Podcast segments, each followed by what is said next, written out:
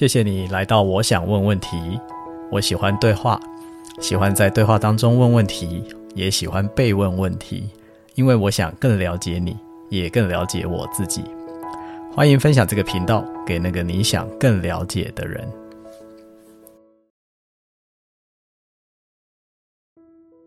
我其实觉得你刚刚说分成三个阶段，我觉得挺好的。嗯，依赖期是怎么一回事？哦，对。然后，那如果想要脱离这个依赖期，进到独立期，独立期，对不对？然后他就会需要经过一二三。对。如果独立期已经到了这个程度了，可是又希望还要更成功，他就要进入到四五六。对，才会到互赖。对，然后在这个过程当中，呃，为什么更新？对，为什么不断更新？是把所有的习惯都包围在里面的。我觉得这个逻辑其实还蛮顺的。嗯、好。好，呃，要怎么样跨出 这个期？从零岁的小孩终于可以上幼儿园之类的。对对对对。哎呀，要怎么样与成功有约？这这个书名其实就已经蛮让人家觉得哦，好像要跟成功有约，一定要先来看这本书，或者是一定要来听我们的 podcast 一样。然后这本书呢，我先很快说一下，这本书跟我的感情已经有二十年了。哇！它出版了三十年。嗯然后我有幸在二十年前遇到他，所以我已经看了他二十年了。所以就是天天抱在枕边的情人之类的。哎，是也没有那么夸张，但是就是因为我非常常啊、呃、运用它，好，当然在教学啊啊这个一对一的教练啊等等各式各方面，我的这个为人处事的努力方向啊，嗯、各式各方面的都在跟他不断的学习中。难怪教练那么成功，就是因为这本书二十年的、欸、的努力的时间。哎、欸，那既然既然你讲到这个，嗯、我觉得我们在展开内容之前，就要先定义一件事情，就是梳子你认为怎样是成功？怎样是成功啊？这真的是一个好大的问题哦。对，嗯，我觉得自己的成功不在于就是啊，我一定要赚多少钱，或者是我一定要得什么奖。我觉得是，好像每一个阶段就是为自己设定了一个想要达成的一个目标值吧。然后只要达到那个目标，我就会给自己一些赞许或者是一些些奖励。而那对我来讲，好像就是一个成功。像最近奥运也是啊，大家一定要觉得说我一定要拿到金牌才叫成功吗？好像也不是。我觉得看到小戴这种很努力的奋奋力救球，或者是努力的去实践他的一步一步，其实也就是一种成功。嗯，那也就是说，听起来你认为成功就是达到你设定的这些目标，然后努力的去达成它，这个过程，这整个来说就是个成功。对，对我来讲是。那教练你呢？Okay. 好，我认为的成功就是活出自己想要的那个样子。哇，那每个人想要的样子当然都不一样，所以这就是最美妙的地方。可是能够活出自己想要的样子，就是成功。嗯，我觉得关键就是自己耶，因为有时候好像那个成功的定义会被。嗯，认为说好像是别人的认定才是成功，但是教练，你刚刚说的是活出自己想要的成功，是自己想要的，而不是别人想要的。对，但是呢，别人的看法，他当然也是很重要的。可是别人的看法是什么意思呢？就是我们现在可以想象一下，假设我们都九十岁了，嗯。这我们可能没多久就已经要离开这个世界。好，嗯、你身边的人，他会觉得你是一个什么样的人？他们说出来的话，跟你希望他们说出来的话，会是一样的还是不一样？我希望是接近的，对吗？应该是想要接近，或最好是一致的。就是比如说啊，我认为我是一个很慷慨、爱护家人的人，我总不希望我家人想到我之后说啊，他其实还蛮小气的，都舍不得花钱。嗯哼，对不对？嗯、好，然后所以所以我们都会想要一致，所以我说那个，我刚刚说活出自己想要的那个样子，当然是自己想要的，嗯，然而别人看到的你也是这个样子的，所以还是会有别人在里面，嗯嗯嗯，嗯，我也蛮认同的，这是，嗯，但重点是你必须自己要先清楚自己想要什么样子，yes。这才是最重要的核心。OK，好，所以呢，这是呃成功对于教练本身的定义。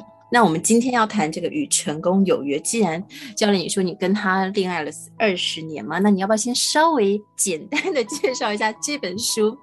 呃，作者他当初会有这样的一个书的由来，然后他为什么可以传唱三十年，然后到现在还是历久不衰呀？嗯。好，这本书的作者这个史蒂芬·柯维，他其实已经过世了。他二零一二年的七月的时候过世的。他这个人，我觉得这本书他之所以能够在全世界哦，已经卖了几千万本哦，翻译成了四十多种语言啊，甚至有非常多我们说国家的领袖，其实也是把这本书当成很认真的这个领导力的学习。经典在看，那为什么可以这样呢？其实是跟这个史蒂芬·柯维很有关系，就是他自己也是一个非常努力以身作则，在实践这本书的人，所以其实是因为他的那个以身作则的这个精神，影响了很多人，觉得这本书非常的值得作为个人修炼的宝典。好，那这本书的内容呢，这个所谓的七个习惯，包含它的整个架构。它其实并不是这个史蒂芬·科维博士创造出来的，就不是他什么个人独家啊、什么秘籍啊什么的，不是这个概念。嗯，他是把美国建国两百年来所谓被大家认定的成功人士，就是那种他过世之后，大家都还是会非常怀念他、敬仰他、尊敬他的啊，然后再加上这个全球的。类似的这样的人物，他把这些人的生平啊，哈，很多历史的记录，他都非常非常详细的做了一个研究之后，他归纳出了这个七个习惯，就是核心要素。所以其实这本书应该可以说是一个历史人物的归纳研究报告。如果我们用这个他的方法上来说，但是因为他要写的很容易看。啊、呃，如果大家今天听完我们的这些 podcast 有兴趣去看的话，你会非常发现它有很多小故事在里面，所以它很容易吸收，并不会觉得很困难。所以这也是为什么它可以历久不衰的一个原因吧，我是这样想。嗯嗯，所以这本书呢，因为我大概也是六七年前啊、呃、看到了，然后就觉得。哇，它的分法，然后它里面的一些小的故事，然后一些呃建议大家的一些呃算是核心的概念，其实是真的有机会可以自我修炼的。好，那我们今天呢，呃，要跟大家来说，我们在这个系列会分为三集来来介绍。第一集呢，会从他的这个依赖期，然后第二集会到他的独立期，第三集会到他的互赖期。而这三个期呢，其实也就是在《与成功有约》里面，它有分为这七大习惯里面成长的三阶段。但是这三阶段呢、老实说，我觉得真的是每一步好像要跨越，都好像要考一次那个 考试一样。那个 联考，我们哎呀，这个好像有点太久远了哈。那个大学联考是我们那个年代，就是每一个阶段其实都是一个跟自己的嗯面面对的过程。然后如果真的可以，就可能就往上又跨进到了另外一个区域。所以教练，我们接下来。这一集我们先从依赖期开始聊起吗？嗯，好啊，书、呃、子刚刚已经很好的介绍了，就是七习惯它的结构是什么哈。那么从依赖期到互赖期三个阶段，我经常会说，就是人从幼稚到成熟的过程。哎呦，一定要从幼稚就对了。对对对我，我完全没有办法，一开始就是聪明伶俐。哎，我跟你说，聪明伶俐的人也有可能很幼稚哦。真的耶。对，所以在这里呢，我想要厘清一下哈，这里在讲的幼稚它比较讲的是心心智成熟度的这个概念，嗯、所以并不代表年龄。嗯，那我相信书子一定有遇过，有的人可能很年轻，可是你跟他相处，你会觉得这个人很成熟。嗯，那有的人其实年纪很大，可是你跟他相处的时候，你会觉得这个人怎么那么幼稚？真的。所以呢，这跟心智成熟度有关啊，所以跟年龄无关，跟年龄无关，没有那么直接的相关啊。是的，是的，是的。嗯、这本书里面，我们经常说。如果你是一个想要自己越来越成熟的人，嗯，那么其实这本书就是一个很好的指引。为什么呢？因为它的这个所谓的七习惯，一二三四五六七，它彼此之间是有一个逻辑的。好，如果你想要从最幼稚的状态开始往成熟迈进，嗯，那你就是从一开始练。好，它的逻辑是这样的。嗯那一呢，就很像你在练那个武功秘籍，你总是先有马步要蹲稳，对对对，马步要蹲稳，好，然后呢，再接下来师傅再会传授你第二步，它的概念也是这样。当你的第一步，第一个习惯，你已经内化成你的一部分的时候，那你就可以再开始来练第二个习惯，第二个习惯也慢慢内化成一部分了，你越来越自然的在做这件事情了。那你就可以来到第三步，以此类推。当你这样子一步一步的练哈，有的朋友也会说，很像那个打电动破关呐哈，就是第一关破了，哦，我可以到第二关啊，我练得更强了，我又来到第三关。当你一关一关的破的时候，你就是迈向越来越成熟的状态。嗯。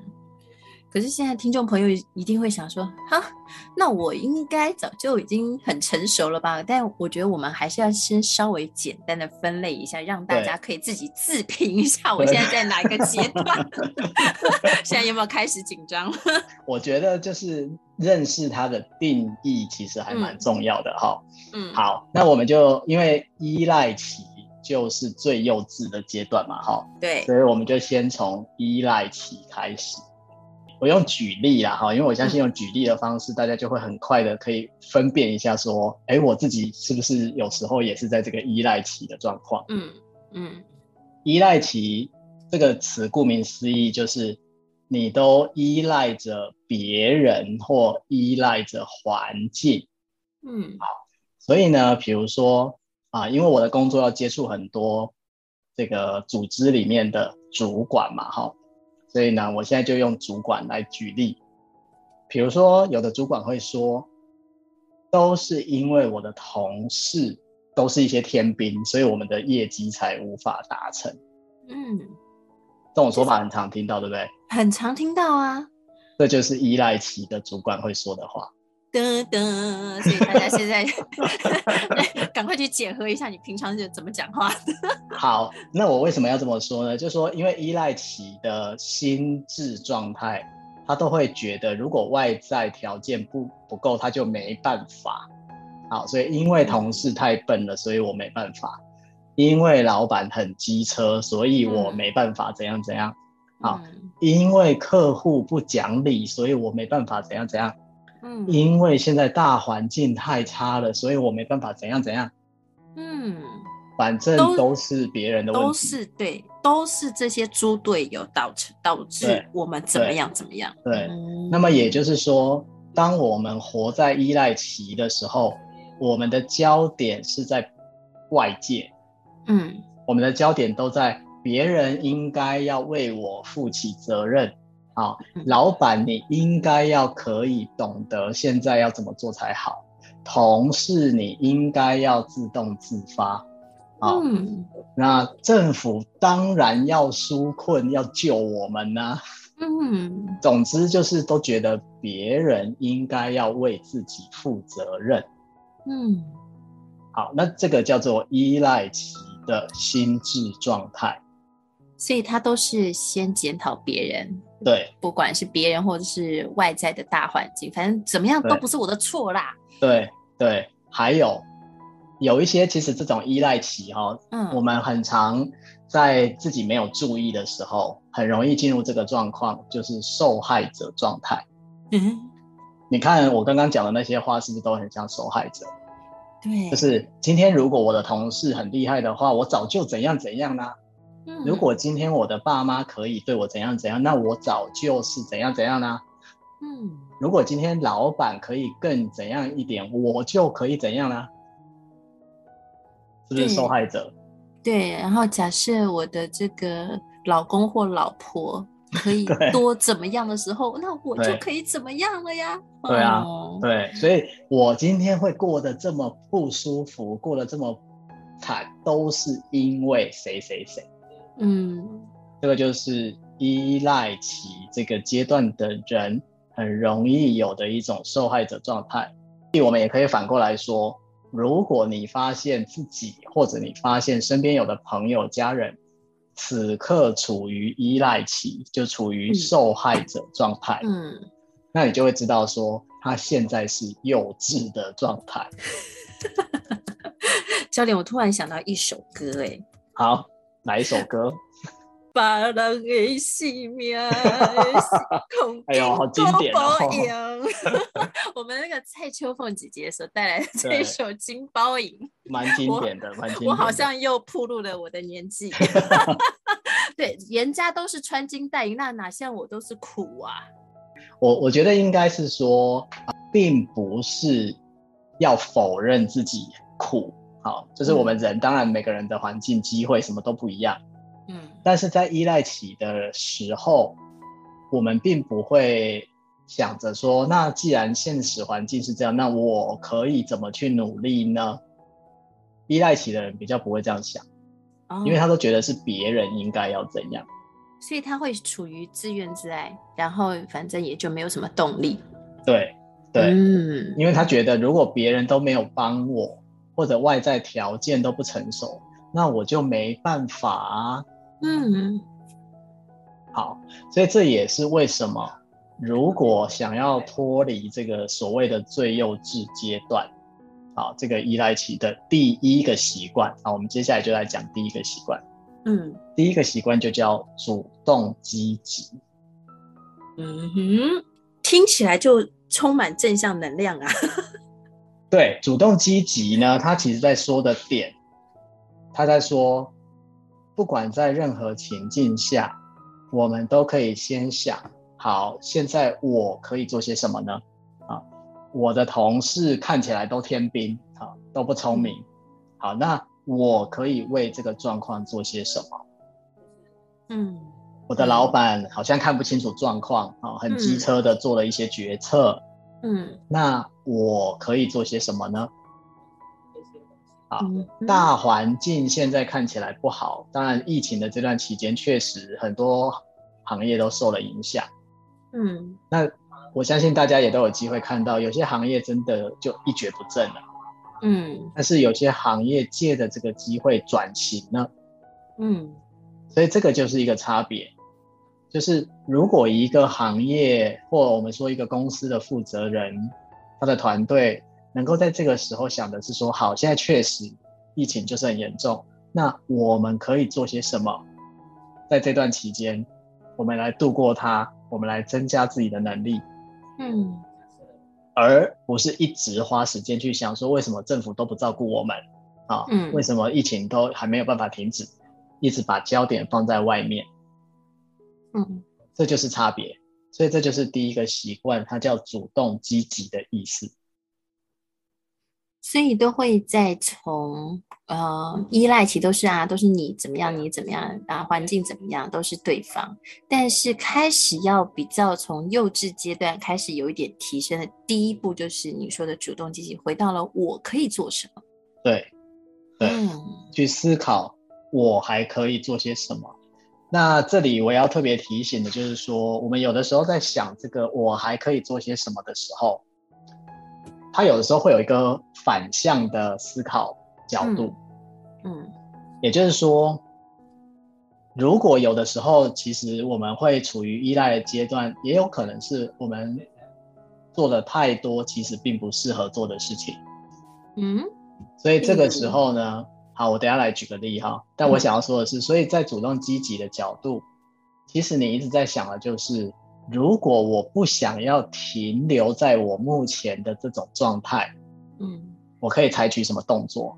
我可能需要多做一点什么吗？还是我其实要停止，不要再做一些什么？好，我举个例，我还是举主管的例子哈。嗯，曾经有主管跟我抱怨，他的同事都很依赖他，然后呢，他都累得要死。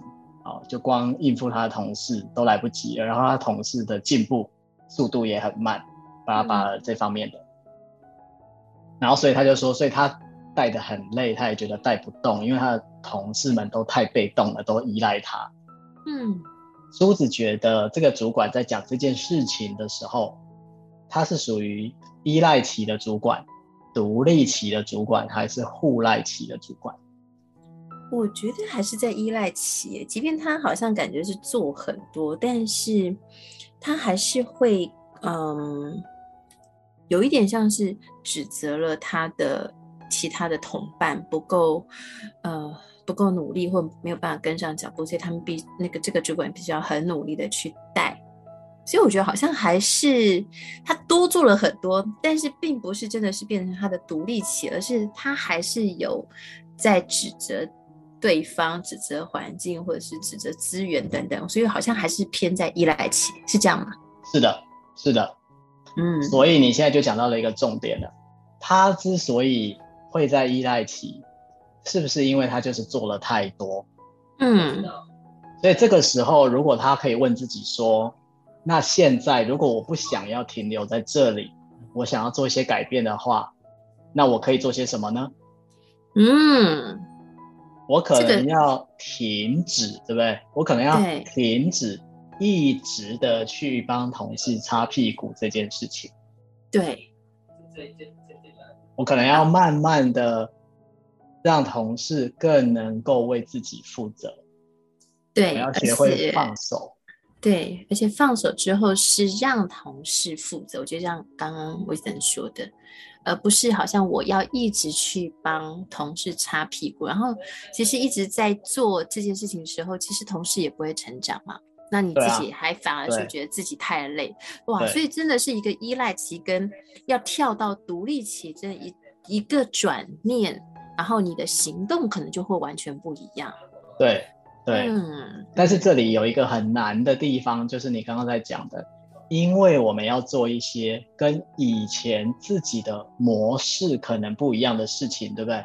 对。比如说，我可能就是那个一直很照顾同事，都习惯帮同事擦屁股，他们做不好我来做，他们做不完我也来做，嗯，这是我一直以来的一个模式。嗯。但现在哦，我读了这本书，我看到了第一个习惯，他说要主动积极，要调整做法。嗯。可是。我觉得要放手好难哦。嗯，我觉得啊，眼睁睁看着同事万一出了问题，难道我真的还要授权吗？嗯哼。其实你一定听过很多主管会问这些问题。对。就会觉得到处要转换模式，到处都是困难，对不对？对。然后都说不可能，没办法，他们一定不行。对，然后就自己给自己好大的包袱和压力跟使命感。对，对，对，这个呢也是一种依赖的表现。嗯，在依赖什么呢？我在依赖我过去的模式。嗯，我在依赖我过去的模式，因为我过去已经使用这个模式很久了嘛。嗯，可能当主管以来，我都是这样子在照顾我的员工的。可是你现在突然要我转换，嗯，啊，这个有困难。啊，那个不可能，这应该没有办法，嗯。所以当一个人面对模式要改变的时候，我们当然会抗拒，这个是人性，这很正常。嗯。但是主动积极的人，他会是在抗拒之后，努力的去尝试看看。嗯，但留在依赖期的人就会觉得说啊，这个真的太难了，这不可能啊，这没办法啦。然后他就会继续依赖他原来的模式。嗯，哎，我刚刚脑袋过了一一句话，就是会不会这样子的呃类似的主管，因为呃他的下属可以有对于他过度的依赖，然后他也因此得到了某种存在感。当然啊，当然啊，你说的没错啊。嗯，所以就不想改变啊，所以他一直都还是幼稚的依赖期。就是他依赖那个存在感。嗯。哇哦，这本书实在太有趣了，就是可能会打破大家说哦，原来主管你以为你是帮团队，或者是帮你的员工，或者是帮你家的小孩，帮你的老公或者是老婆，可能做了很多很多。然后都是觉得，反正这是我独立可以完成，但是这跟我们所说的下一个阶段的独立其实不一样的。你可能还是停留在所谓的依赖，然后因为你看不到别人的一些潜潜能或者是机会，然后反而就是强化了自己的这个庞大的信念，但是其实你还在依赖。嗯，没错。然后我在这里呢，我觉得也要稍微厘清一下，这里在说的并不是不要帮助别人，啊，为了以免我们有的听众误会，因为我们现在在举例说明嘛，哈，对，我们在说的并不是不要帮助别人，我们其实在说的就是，如果我们对于现在的状况并不满意。因为我们刚刚举了很多不满意的例子嘛，哈，比如说为什么我同事那么天兵啊，我老板那么机车啊，之类之类的。嗯。如果我们对现在的状况不满意，可是要求自己要改变、要调整的时候，我们又不想调整，嗯，那这就是一个依赖旧的模式的展现，是。我觉得教练又再更啊、解释得更清晰，就是把我们不同的情境，然后再对应到《与成功有约》这本书的不同阶段的这一个自我成长的修炼过程。所以，其实刚刚讲的这些，其实都还是停留在所谓的依赖期。那教练呢、啊？嗯，要进到独立期，怎么感觉好难啊？我们要不要下一集好好来跟大家说明，到底这七习惯，我们有从依赖要进入到独立期，其实是有呃三个阶段的，有三个步骤的，就是一就是主动积极，刚刚我们稍微呃就是剧透了一下，然后二呢是以终为始，嗯，三是要事第一，嗯。然后接下来独立期之后呢的四五六是双赢思维，然后第五个是知彼解己，第六是统合众效，然后最后的大圈圈是我们的不断更新。所以，我们今天的第一集先停留在依赖期，让大家消化一下 自我，自我看一看，哎，我平常讲话的模式，或者是我对待家人、对待工作，是不是还是停留在第一阶段的依赖期？哦，刚好好。梳子在这里，我就最后补充一句呢。嗯、我们在讲依赖期，就是最幼稚的状态，对不对？你会不会发现，有的时候我们在某些场合其实是可以很成熟的，可是在某些场合我们很幼稚。嗯哼。那也就是说，啊、这个幼稚跟成熟之间，它其实有可能跑来跑去的。啊。嗯。当然，最理想的状况应该是说，我们很稳定的能够保持成熟啊，在各个不同的情境中。嗯，不过现实中呢，我确实也发现，就是有的时候，比如说我们可能面对亲近的人，我们幼稚的几率会变大。啊，然后我们在工作中呢，有可能我们成熟的几率会变大。嗯哼，那也就是说，其实我们是可以成熟的，如果是这样的状况的话。嗯，但偶尔也可以耍赖。啊、呃，就是如果你是有意识的耍赖的话，嗯嗯、这跟我们讲的真正的幼稚会有点不太一样。不一样，嗯、对对。好哦，嗯、这实在是太多情境剧了，有没有？好，那我们今天呢，就先跟我们的吴显教练先聊到这，然后我希望大家可以在下一集的时候，可以跟着我们继续看一看这一本《与成功有约》，是史蒂芬·柯维所呃写的，这已经流传三十年的这样的一个经典。那在第二阶段的独立期，怎么样从你变成我的这个主角？然后我们再请 Wisdom 教练跟我们大家来分享。谢谢梳子。